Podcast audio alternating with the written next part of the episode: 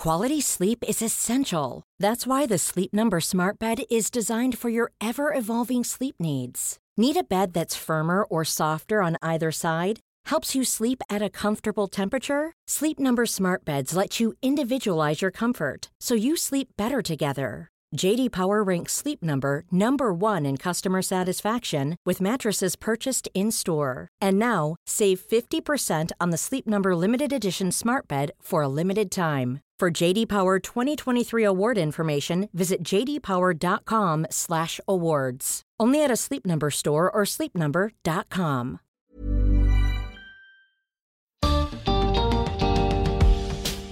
¿Cómo se escribe la palabra ilusión? ¿Con S o con C? ¿Realmente importa? Bienvenidos al podcast de TED en español. Soy Jerry Garbulski. La doctora en lengua y literaturas romances, Karina Galperín, dice que nuestras reglas de ortografía son demasiado complicadas. Entonces, ¿por qué no las simplificamos? En su charla, Karina explica que con unos pocos cambios en la ortografía podemos ahorrarnos mucho tiempo. Ese tiempo se podría utilizar para desarrollar otras herramientas para comunicarnos mejor. Escucharán a Karina leer palabras que han ido cambiando en su ortografía con los años pero que siguen sonando igual. Pueden encontrar la lista de estas palabras en la descripción de este episodio.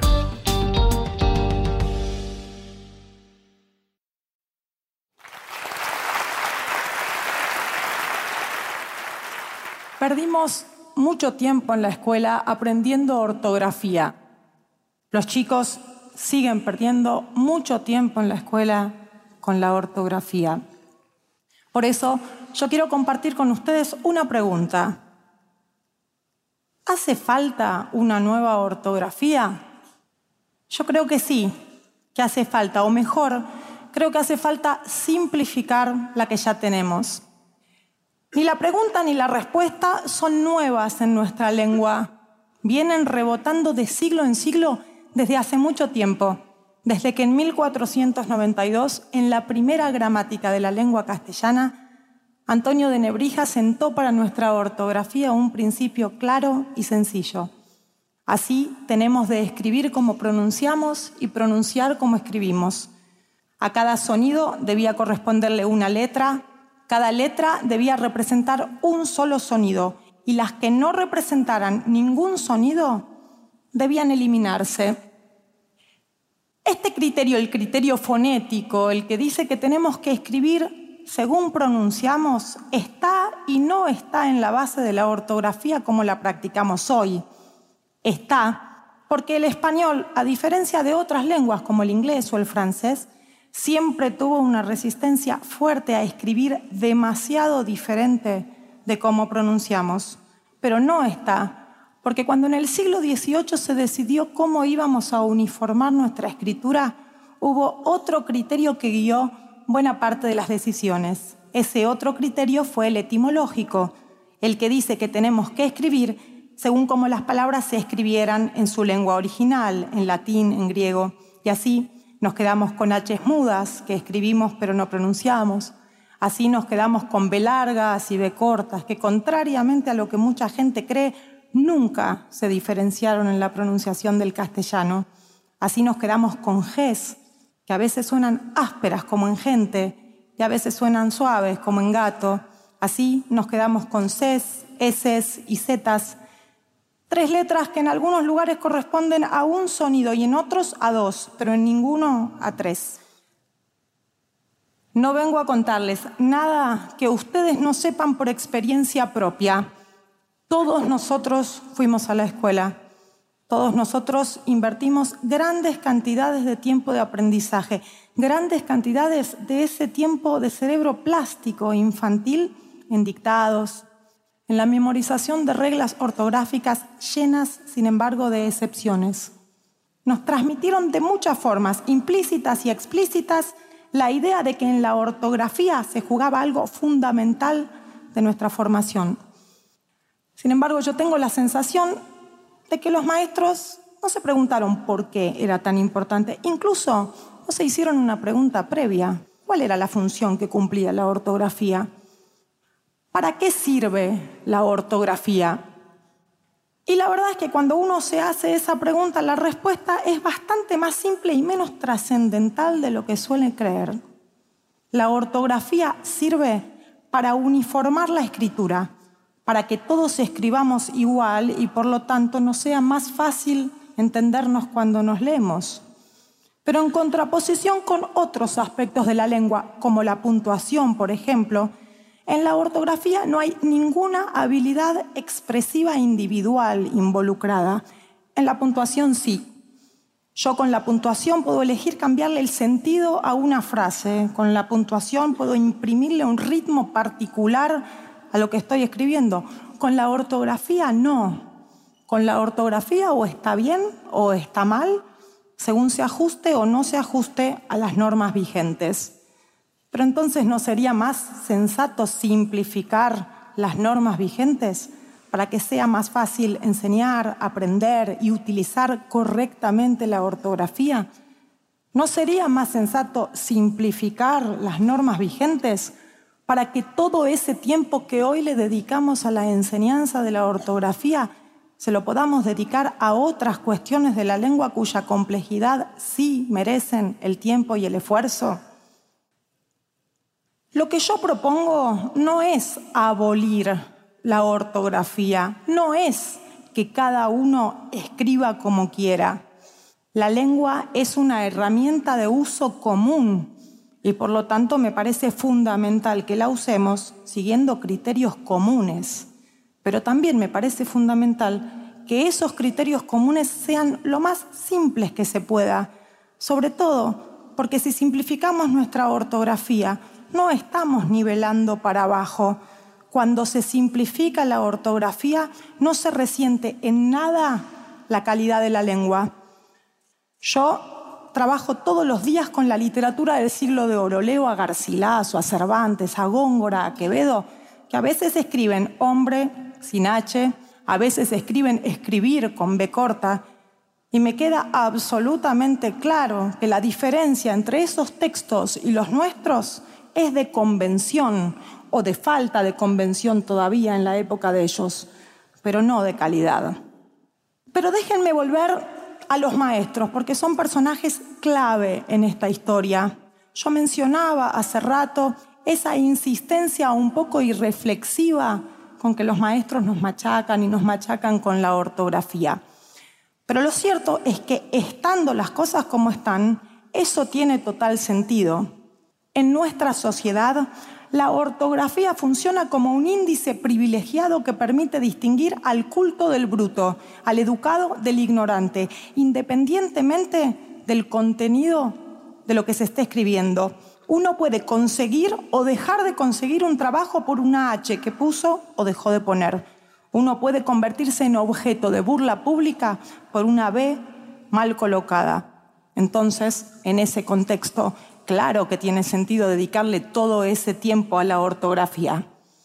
Pero no debemos olvidar que a lo largo de la historia de nuestra lengua fueron siempre maestros o individuos vinculados con la enseñanza de las primeras letras los que impulsaron reformas ortográficas, los que se dieron cuenta que en nuestra ortografía a veces había un obstáculo para la transmisión del conocimiento en nuestro caso, por ejemplo, Sarmiento, junto con Andrés Bello, impulsó la mayor reforma ortográfica que efectivamente haya tenido lugar en la lengua española, que fue la de Chile, de mediados del siglo XIX.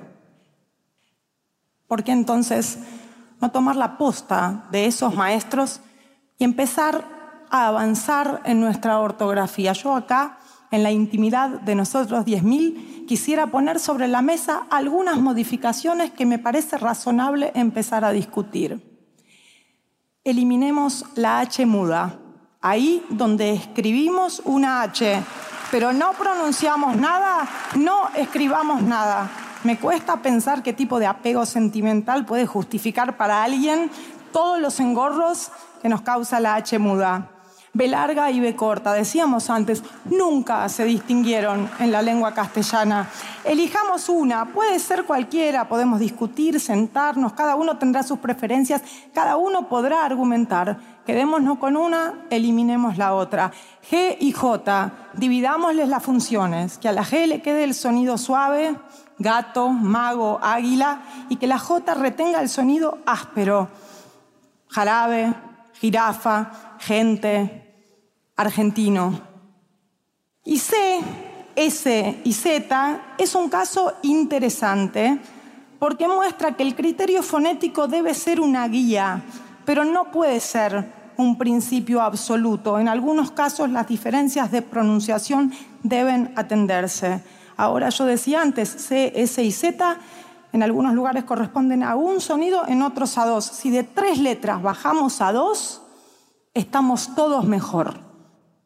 A algunos estos cambios le pueden parecer un poco drásticos. No lo son tanto. La Real Academia Española, todas las academias de la lengua también creen que la ortografía debe ir modificándose, que la lengua está ligada a la historia, a las tradiciones y a las costumbres, pero que también es una herramienta práctica de uso cotidiano y que a veces ese apego a la historia, a las tradiciones y a las costumbres se transforma en un obstáculo para el uso de hoy.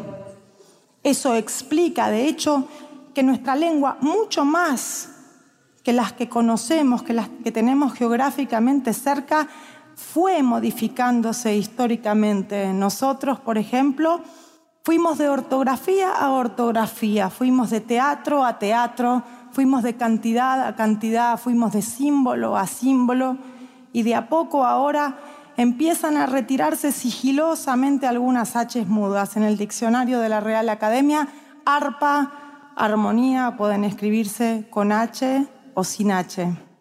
Y estamos todos bien. Me parece a mí además que este es un momento particularmente apropiado para encarar esta discusión. Siempre se nos dice que la lengua cambia espontáneamente, de abajo para arriba, que son los usuarios los que incorporan palabras nuevas, los que introducen modificaciones gramaticales y que la autoridad, en algunos lugares una academia, en otros lugares un diccionario, en otros lugares un ministerio, mucho tiempo después las acepta e incorpora. Esto es cierto solo para algunos niveles de la lengua, es cierto para el nivel léxico, para el nivel de las palabras, es menos cierto para el nivel gramatical y casi diría yo que no es cierto para el nivel de la ortografía que siempre históricamente cambió de arriba para abajo. Fueron siempre las instituciones las que fijaron las normas y propusieron modificaciones. ¿Por qué digo yo que este es un momento particularmente apropiado? Hasta hoy, la escritura siempre tuvo un uso mucho más restringido y privado que el habla. Pero en nuestra época, la época de las redes sociales, eso está sufriendo un cambio revolucionario. Nunca se escribió tanto como ahora. Nunca tantos escribieron tanto a la vista de tantos. Y en esas redes sociales, por primera vez, estamos viendo a gran escala usos ortográficos novedosos, donde incluso gente de ortografía impecable, hipereducada, cuando escribe en las redes sociales, se comporta bastante parecido a cómo se comportan la mayoría de los usuarios de las redes sociales. Es decir, relajan la corrección ortográfica y priorizan la velocidad y la eficacia en la comunicación por ahora ahí hay usos caóticos, individuales, pero me parece que tenemos que prestarle atención, porque probablemente nos estén diciendo que una época que le asigna a la escritura un lugar nuevo, esté pidiendo para esa escritura criterios nuevos. Creo que haríamos mal en rechazarlos, en descartarlos porque los identificamos como síntomas de la decadencia cultural de nuestra época. No, creo que hay que observarlos, ordenarlos y encauzarlos dentro de una normativa más afín con las necesidades de nuestros tiempos. Puedo anticipar algunas objeciones. Habrá quienes digan que si simplificamos la ortografía vamos a perder la etimología. En rigor, si quisiéramos conservar la etimología, no alcanzaría con la ortografía. Además, deberíamos aprender latín, griego, árabe. Con una ortografía simplificada vamos a ir a recuperar la etimología al mismo lugar a donde vamos ahora, a los diccionarios etimológicos. Una segunda objeción será la de los que digan, si simplificamos la ortografía vamos a dejar de distinguir entre sí palabras que hoy se diferencian en solo una letra. Eso es verdad, pero no es un problema. Nuestra lengua tiene homónimos, tiene palabras con más de un significado y no nos confundimos el banco donde nos sentamos del banco donde depositamos el dinero, el traje que nos ponemos de las cosas que trajimos. En la enorme mayoría de las situaciones el contexto disipa cualquier confusión. Pero hay una tercera objeción. Para mí, la más comprensible, incluso la más conmovedora, que es la de los que digan, yo no quiero cambiar. Yo me eduqué así, me acostumbré de esta manera. Cuando leo una palabra escrita en ortografía simplificada, me duelen los ojos. Esa objeción en parte está dentro de cada uno de nosotros. ¿Qué creo yo que hay que hacer? Hacer como se hace siempre en estos casos. Los cambios se hacen para adelante. A los chicos se les enseñan las normas nuevas. A los que no queremos nos dejan escribir como estamos acostumbrados y se espera que el tiempo cimiente las nuevas normas. El éxito de toda reforma ortográfica que toque hábitos tan arraigados está en la prudencia, el consenso, el gradualismo y la tolerancia. Pero tampoco podemos dejar que el arraigo a las viejas costumbres nos impidan seguir adelante. El mejor homenaje que podemos hacerle al pasado es mejorar lo que recibimos. Así que yo creo que tenemos que ponernos de acuerdo, que las academias tienen que ponerse de acuerdo y limpiar de nuestra ortografía todos esos hábitos que usamos porque los recibimos aunque no nos sirven. Yo estoy convencida de que si hacemos eso, en el ámbito modesto, pero importantísimo de la lengua, vamos a estar dejándoles a las próximas generaciones un futuro mejor.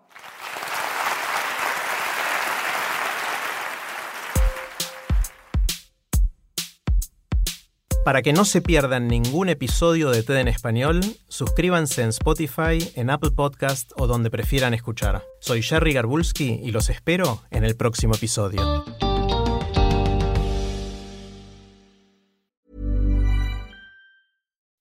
When you make decisions for your company, you look for the no-brainers. If you have a lot of mailing to do, stamps.com is the ultimate no-brainer. Use the Stamps.com mobile app to mail everything you need to keep your business running with up to 89% off USPS and UPS. Make the same no brainer decision as over 1 million other businesses with Stamps.com. Use code PROGRAM for a special offer. That's Stamps.com code PROGRAM.